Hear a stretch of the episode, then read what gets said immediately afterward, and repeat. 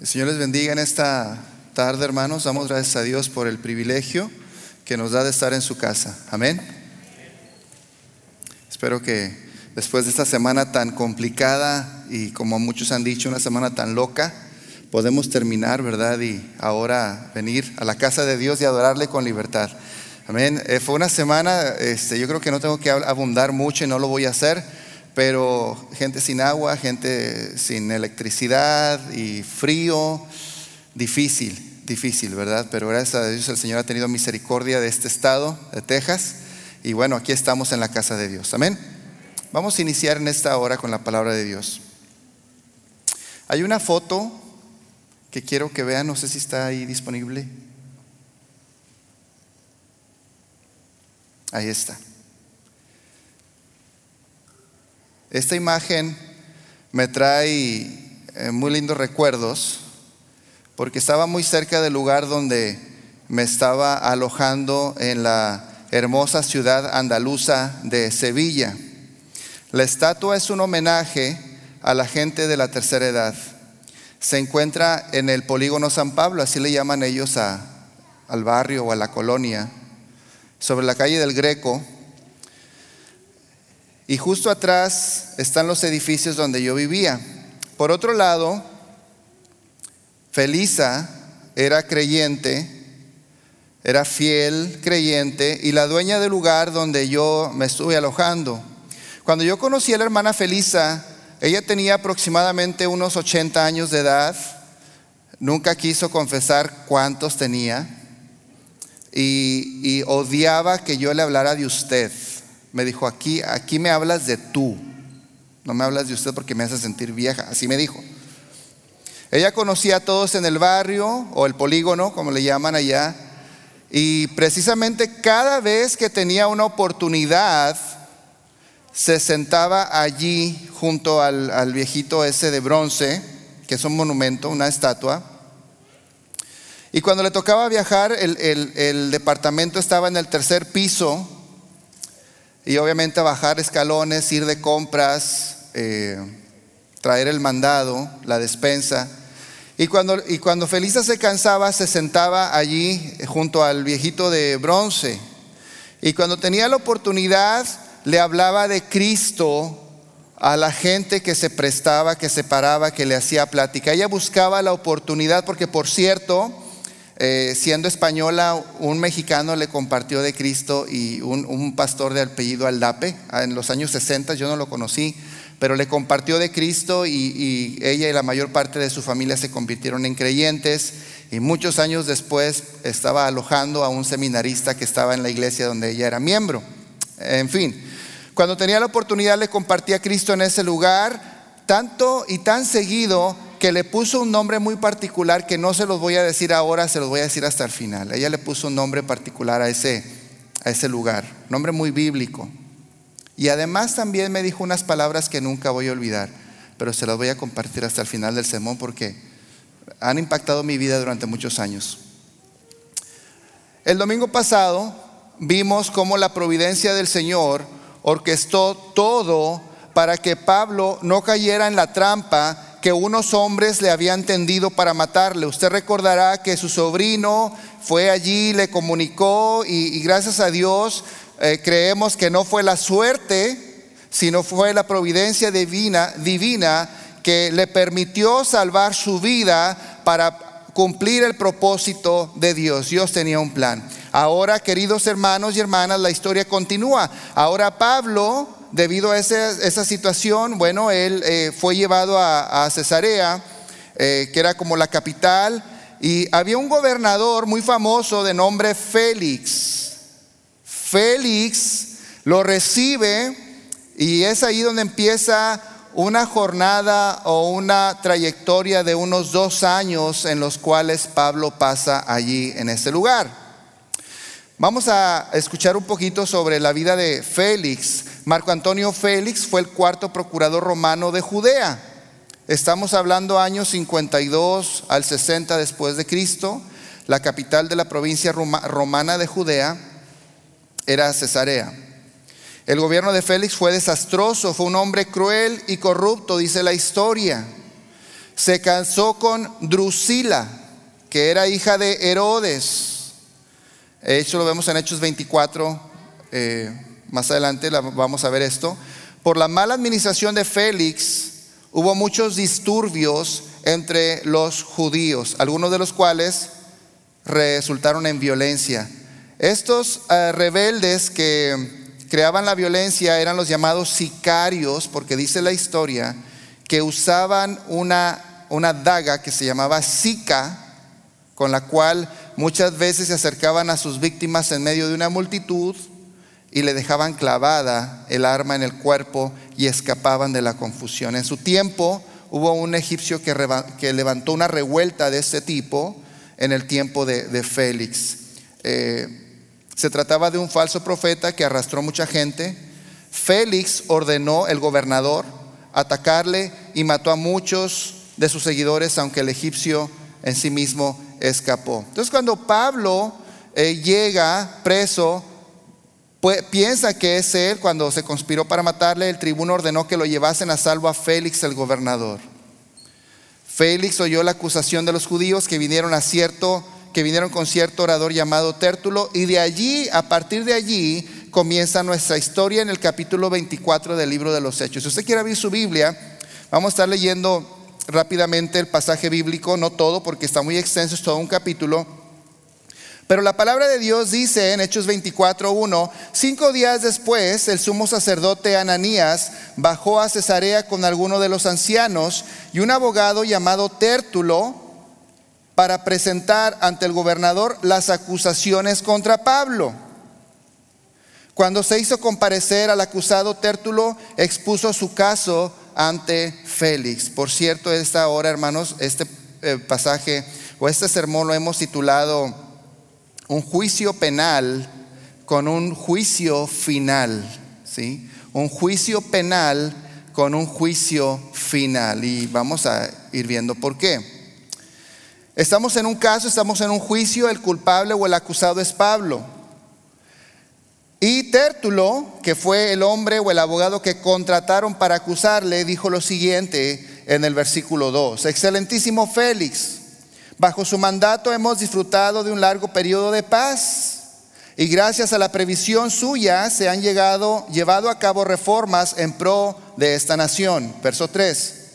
En todas partes y en toda ocasión reconocemos eso con profunda gratitud. Pero a fin de no importunarlo más, le ruego que, con la bondad que lo caracteriza, nos escuche brevemente. Versículo 5. Hemos descubierto que este hombre es una plaga que por todas partes anda provocando disturbios entre los judíos.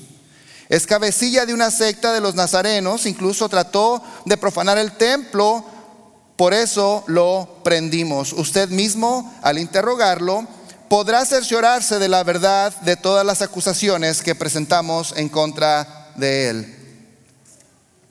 Este juicio penal, queridos hermanos, en este juicio en contra de Pablo, en ese juicio final, en este juicio que en el cual se buscaba su muerte, vemos una cosa, vemos una misma acusación. Vemos una misma acusación.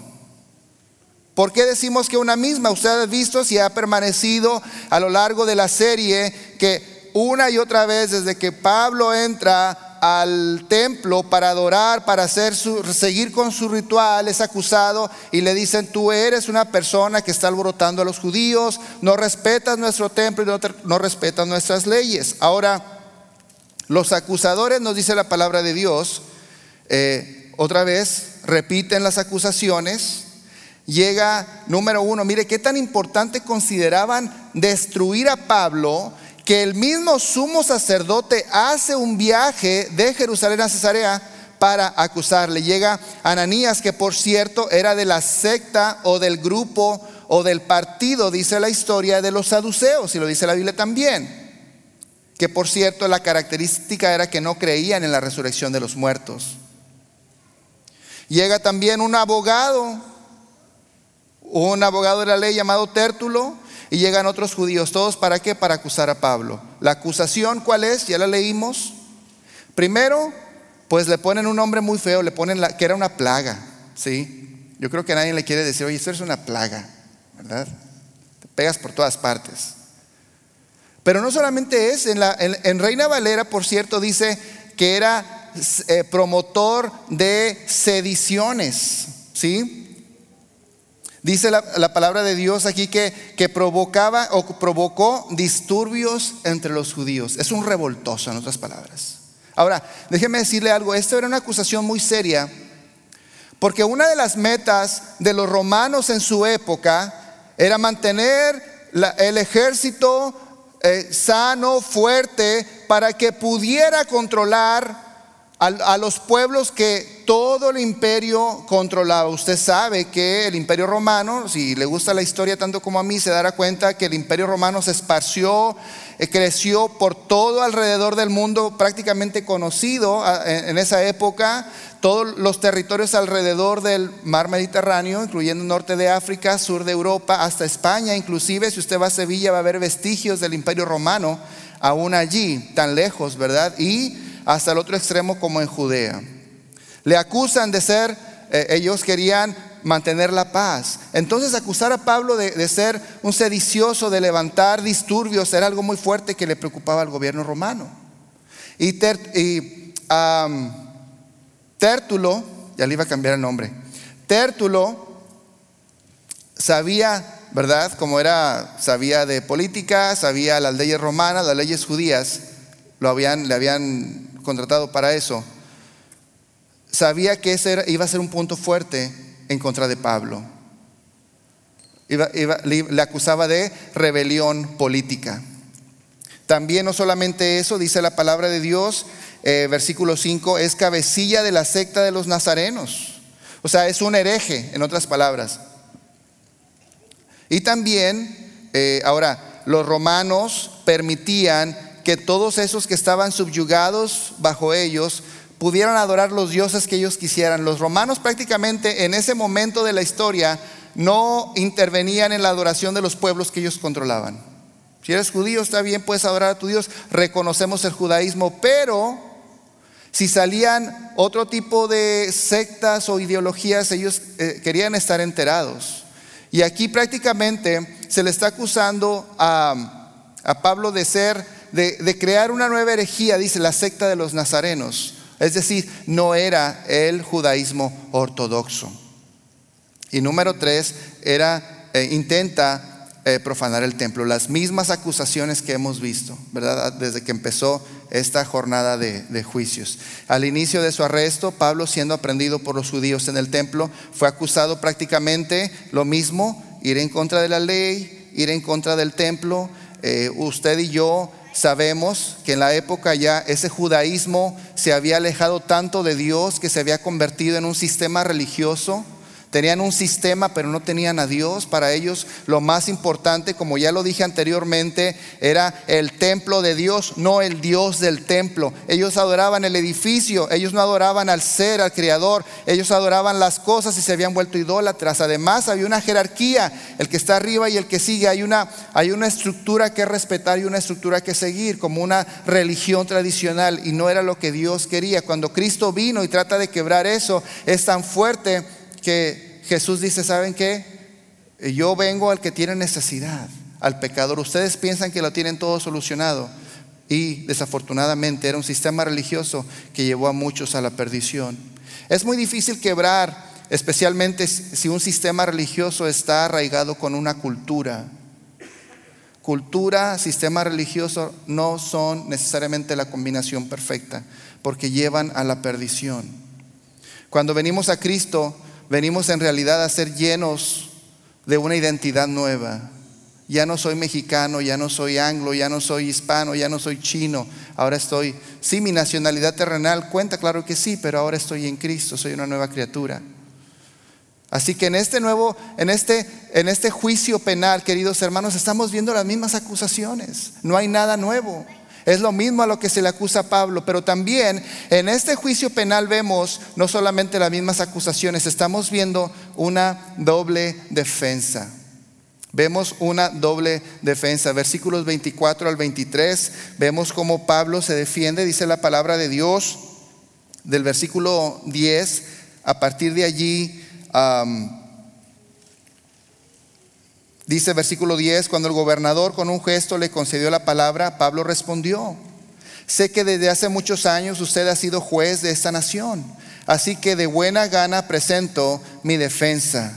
Usted, versículo 11, puede comprobar fácilmente que no hace más de 12 días subí a Jerusalén para adorar.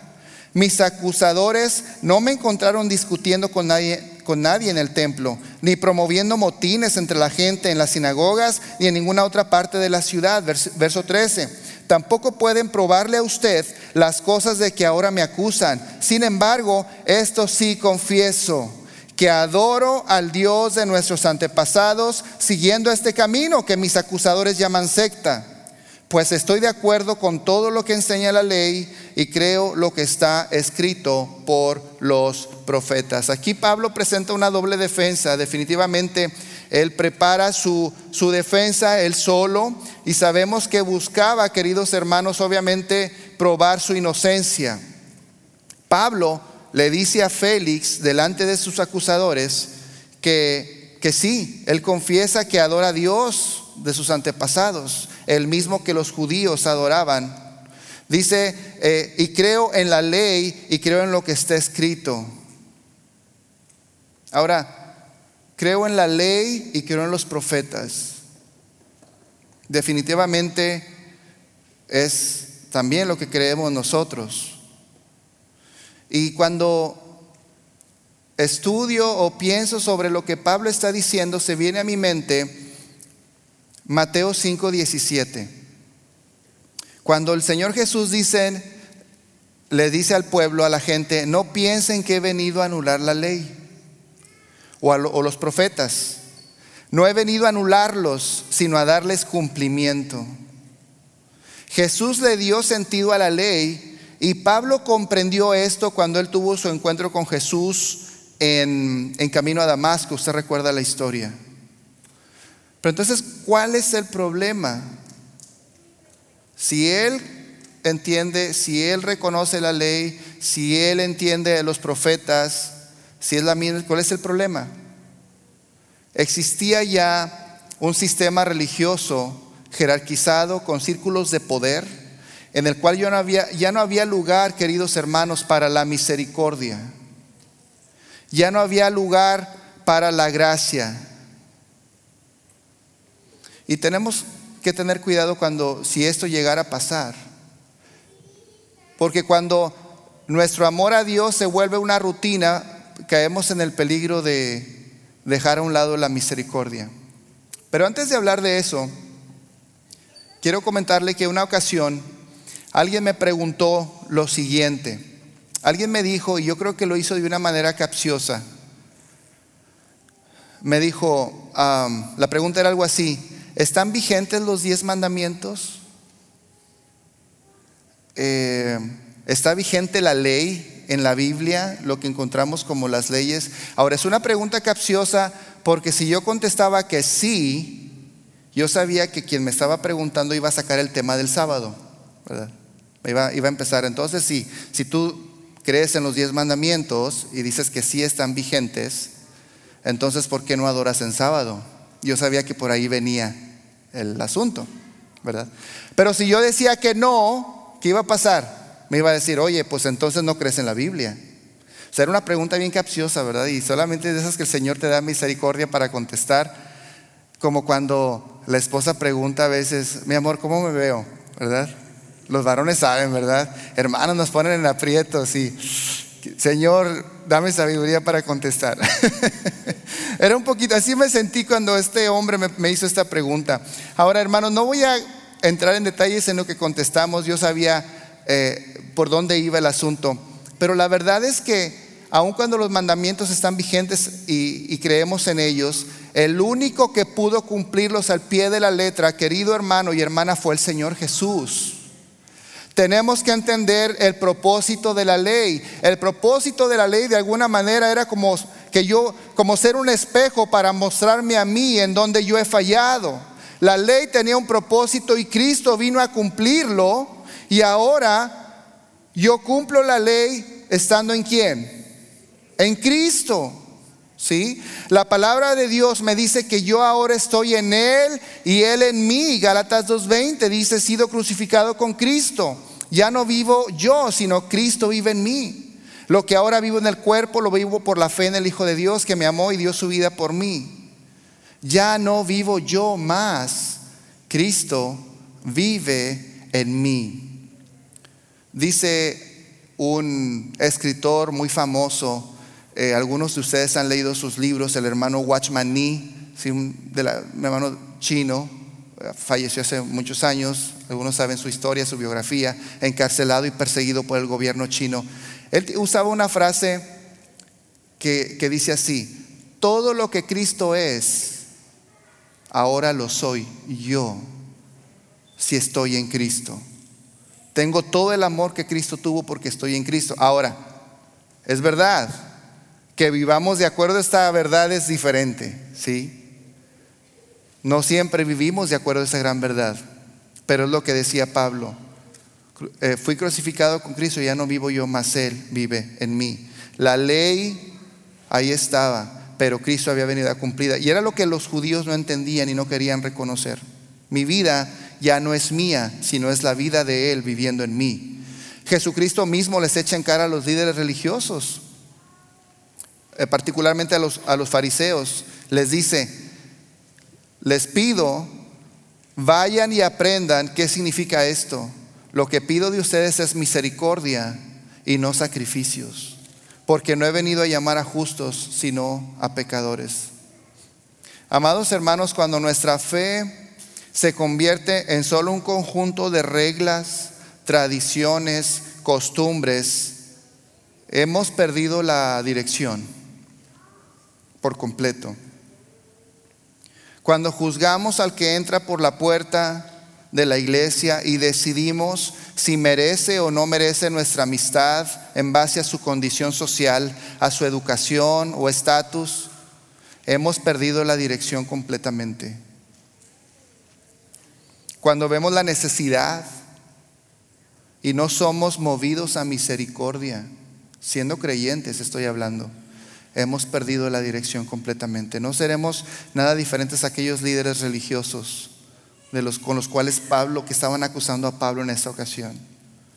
Pero Pablo, hermanos, no solamente busca defenderse a sí mismo, definitivamente que está tratando de, defenderse de, lo que le acusaban estos hombres. Eh, el versículo 15 dice de la siguiente manera, tengo en Dios la misma esperanza que estos hombres profesan de que habrá una resurrección de los justos y de los injustos. Va a haber una resurrección de los muertos. Y Pablo sabía que este tema también era un tema problemático entre los judíos. Porque precisamente el sumo sacerdote Ananías no creía que había resurrección de los muertos. Y los fariseos, que eran como la rama más conservadora de los judíos, de los líderes religiosos, ellos sí creían. Entonces, Pablo aprovecha esta fractura dentro del círculo religioso para decir, yo, yo creo en Cristo, yo creo en el Señor y yo creo en la resurrección de los muertos. Es un tema escabroso para ellos, hermanos, porque ahora la palabra habla, claro que sí, Daniel 12.2 nos habla que eh, resucitarán los muertos, ¿verdad? Unos para vida y otros para muerte eterna. Mateo 25, 32 en adelante, Juan 5, 28, Apocalipsis 20, 12 y 13. Habla de la resurrección de los muertos. Se habla de un juicio final. Pero la lucha entre fariseos y saduceos es aprovechada muy bien por Pablo. La lucha entre ambos grupos representaba una fractura dentro del liderazgo. Y Pablo aprovecha para presentar a Cristo. Pablo toma el tema de la resurrección de los muertos, amados hermanos, como un estandarte de su defensa, pero también como una puerta hacia aquel que resucitó y no morirá jamás, nuestro Señor Jesucristo. La resurrección de los muertos les recordaba a los líderes religiosos, fariseos y saduceos, sobre aquel suceso en la historia que ellos tan arduamente habían querido borrar. Cuando nuestro Señor Jesús resucita, para nunca más volver a la tumba, hermanos, porque Él vive. Amén. Él vive. En los versículos 18 y 19, Pablo continúa con su defensa, si quiere ir conmigo. Mire lo que dice. Versículo 18, este es Pablo hablando en su defensa. Dice, en esto estaba haciéndome ya, habiéndome ya purificado, cuando me encontraron en el templo. No me acompañaba ninguna multitud, ni estaba implicado en ningún disturbio. Los que me vieron eran algunos judíos de la provincia de Asia y son ellos los que deberían estar delante de usted para formular sus acusaciones si es que tienen algo en contra, contra mía, en contra de mí. Ahora Pablo muy astuto, conocía bien las leyes. Él sabía, queridos hermanos, que si los acusadores principales, los que lo habían, los, los, acusadores originales no estaban presentes en esa audiencia, el juicio, de acuerdo a las leyes romanas, podía darse como inválido, porque el acusador principal no estaba presente. Y creo que, yo no soy abogado, pero yo creo que suena lógico en nuestros días. Si a mí me acusan de algo, voy ante un juez y el que me acusa no está presente en la audiencia, ¿qué pasa? Pues entonces no te interesa el caso. Por eso Pablo dice, eh, eran, eran los, los judíos de la provincia de Asia los que me vieron y los que me sacaron y los que casi me matan. ¿Dónde están ellos? Ellos son los que deberían de estar aquí y no están. ¿Sí? Entonces, el caso prácticamente queda anulado. Dejó callado al erudito, dejó callado al, al sumo sacerdote y no tenían para dónde hacerse. Ahora, en este juicio final, en ese juicio penal, amados hermanos, no solamente hemos visto una misma acusación, no solamente hemos visto a un Pablo con una doble defensa, defendiéndose a sí mismo, pero promoviendo el Evangelio. Fíjese que por la gracia y misericordia de Dios vemos una oportunidad de presentar el Evangelio bien hermosa que en la cual Pablo es usado por el Señor para llevar el evangelio a niveles de autoridad que yo pienso nunca antes él imaginó, delante de un mismo ah, gobernador. En este juicio penal vemos una oportunidad para qué? Para el evangelio. El versículo 24 dice lo siguiente: algunos días después llegó Félix con su esposa. Acuérdense que Pablo estaba preso. Si estudiamos el pasaje vamos a ver que él se quedó allí, lo tenían guardadito, por así decirlo, lo tenían y protegido de aquellos que querían matarlo. Pero algunos días después, dice la palabra, llegó Félix con su esposa, eh, con su esposa Drusila, que era judía. Mandó llamar a Pablo y lo escuchó hablar acerca de la fe en Cristo Jesús. Me llama mucho la atención, hermanos, porque yo pienso en nuestros días, cuántos líderes, cuántos gobernantes, cuántos presidentes municipales, gobernadores de estado, tienen la oportunidad de escuchar el Evangelio expuesto directamente de una persona que lo ha vivido de primera mano, que lo ha experimentado, que ha escuchado a Cristo mismo. Obviamente muy difícil. Pero Félix tuvo la oportunidad de escuchar y su esposa, que era de origen judío, escucharon a Pablo cómo exponía sobre la fe en Cristo Jesús. Me parece bien interesante. Pero no solamente ahí, versículo 25 dice que al disertar Pablo sobre la justicia, el dominio propio y el juicio venidero, Félix tuvo miedo y le dijo, basta por ahora, retírate. Ahora recordemos que era un hombre eh, corrupto, ¿verdad? Eh, si le hablas de moralidad, obviamente no le va a gustar mucho, mucho menos de juicio venidero. Y dijo, cuando sea oportuno te llamaré otra vez. Es interesante que cuando hablamos del juicio de Dios, hermanos, si el Espíritu Santo ha trabajado con los corazones de las personas, son las cosas que el Señor usa para traer a las personas a Cristo. ¿Sí? Yo recuerdo crecí en un hogar cristiano, desde muy chico estuve, tuve la oportunidad de escuchar, pero no les voy a mentir, cuando yo escuchaba hablar del rapto, Yo creo que fue lo que me hizo arrepentirme, hermanos, honestamente. Era niño, yo recuerdo, y era bien un poquito chistoso y después me asustaba mucho escuchar del rapto, ¿verdad? De la iglesia. Y en aquellos años, estoy hablando de mediados de los ochentas, eh, pues andaba una película que se llamaba así y, algunas iglesias la proyectaban. Y yo estoy seguro que muchos vinieron a Cristo por esa película del rapto. Y yo sabía, pues era un niño, no sabía realmente, no había entendido bien, creo, el plan de salvación, no entendía bien el Evangelio, pero yo sabía que Cristo eh, era el Hijo de Dios y que yo lo necesitaba pero no había tenido oportunidad. Y, fíjese, pasaba una cosa bien interesante. Si yo salía de mi casa, yo sabía que mi madre era creyente, mi madre creció en el Evangelio y ha sido una fiel creyente por muchos años, nos enseñaba la Biblia, orábamos con ella, luego mi padre también. Pero cuando yo era un niño, tal vez de 6, 7, 8 años, y yo regresaba a la casa y mamá no estaba, hermanos, yo me asustaba. Yo dije, ya fue el rapto y me quedé. Realmente, y me pasó como tres o cuatro ocasiones hasta que dije, Señor, no, no, yo tengo que arreglar eso, Señor. Ven a mi vida, perdóname, límpiame. Y sabe qué, hermanos, eh, llegó una paz tremenda a mi corazón. Y ya nunca más tuve temor de, porque yo sabía, cuando ya no veía a mamá, mi mamá andaba ya lavando, tendiendo ropa, ¿verdad? Y yo no la veía ahí donde siempre la veía, dije, algo pasó, ya vino el Señor y se la llevó, yo me quedé. Hermanos, porque esas cuestiones de juicio y de, escatología, ¿no? De, los últimos tiempos nos captan nuestra atención y nos ayudan a pensar en que, eh, en, que la vida y el propósito de Dios va más allá del tiempo presente que nuestra vida realmente tiene un propósito y nos ayudan a pensar también en el futuro eh, cercano, lejano, pero que hay un Dios y que un día va a juzgar al mundo es triste cuando en nuestras iglesias se ha dejado de predicar el futuro, ¿verdad? De los últimos tiempos, el juicio final, que nos ayudan a reflexionar cómo estamos viviendo nuestra vida ahora. Y Pablo no desaprovecha la oportunidad y presenta estos temas, pienso yo, no sea detalle, solamente dice que habló del juicio venidero, obviamente tenía que haber discutido escatología, es decir, los días finales.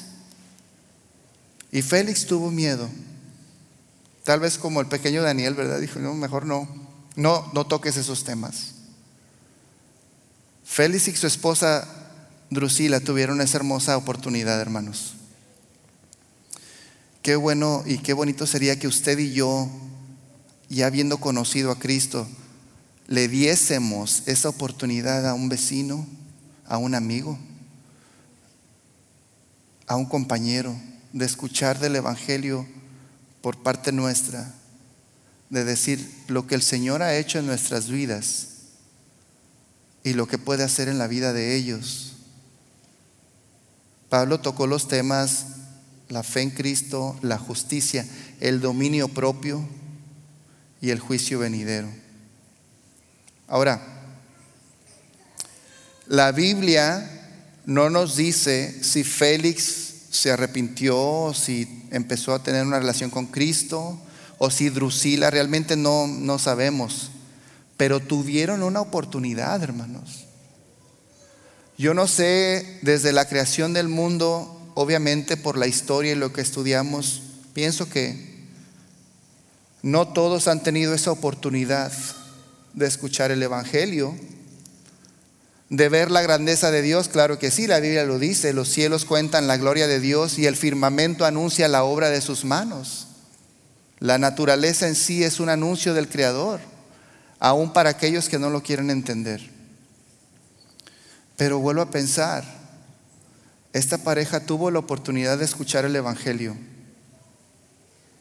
y yo no sé si tomaron una decisión. Lo que yo sí sé es que en el día del juicio,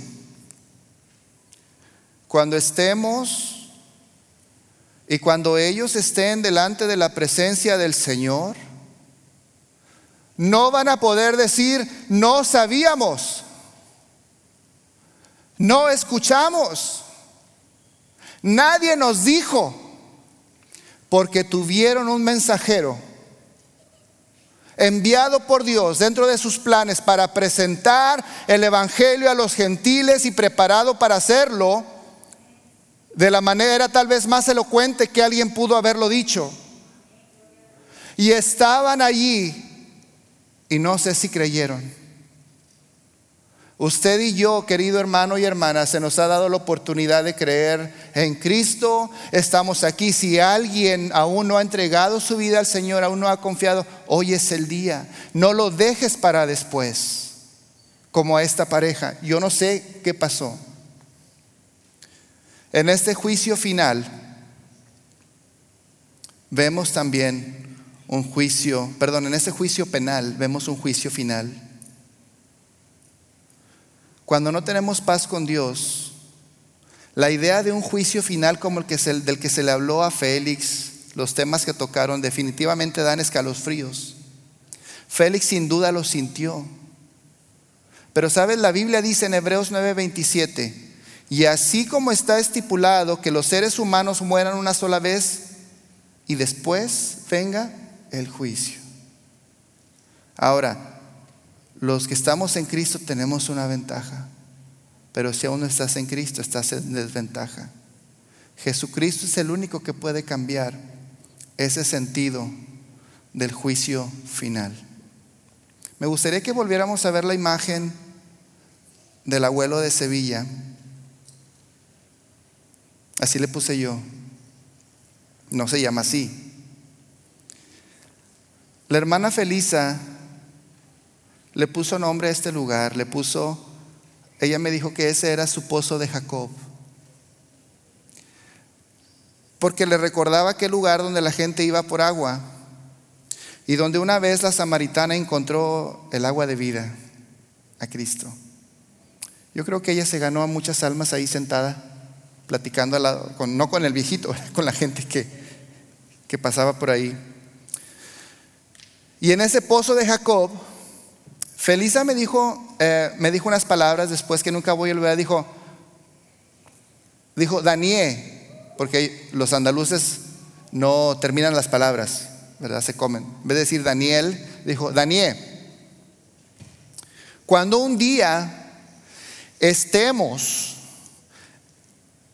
todos delante de la presencia del Señor, ninguna persona de este barrio va a poder decir, yo nunca supe. Yo nunca escuché el Evangelio. A mí nadie me dijo. Me, dijo, me, decía Felisa, ¿sabes qué, Daniel? No van a tener excusa. Y me consta porque ella compartía, pero la iglesia hizo un gran trabajo en ese barrio, hermanos. La iglesia se tomaron por reto a que cada hogar en ese barrio tuviera un, le llaman ellos un DVD, sea, un DVD con un mensaje bíblico y un, un, libro, o sea, una Biblia. Se aseguraron que cada hogar en ese barrio, en esos barrios, en ese polígono, tuvieran. Y es una iglesia muy exitosa, de las pocas iglesias grandes en Sevilla. Hermanos, estamos preparados, estamos dispuestos Hemos encontrado nuestro pozo de Jacob, estamos dispuestos a compartir. Ese es el reto que quiero dejar hoy en esta mañana, en esta tarde. El Señor, hermanos, está haciendo grandes cosas y la base con aquellos que estén dispuestos a servirle. ¿Por qué no se pone de pie y oramos a Dios en esta hora y después dejo lugar al grupo de alabanza? Bendito Señor, te damos muchas gracias, Padre, por tus bondades y por tu misericordia. Señor, sin duda que cada día tenemos las oportunidades de compartirle de ti a alguien más y las hemos desperdiciado. Y aprendemos por la historia, por Pablo, que en tu plan perfecto tú lo usaste para llevar tu evangelio a los rincones más alejados de la tierra. Y ahora lo tenemos, nosotros disfrutamos, Señor, de tu palabra, de tu fe, de la fe en ti. Señor, ayúdanos que pensemos en el futuro, que pensemos en el presente y te traigamos gloria solamente a ti, Señor, con nuestras vidas y en cada cosa, Padre. Señor, Que el Evangelio pueda llegar aún hasta aquellas personas que están en el poder.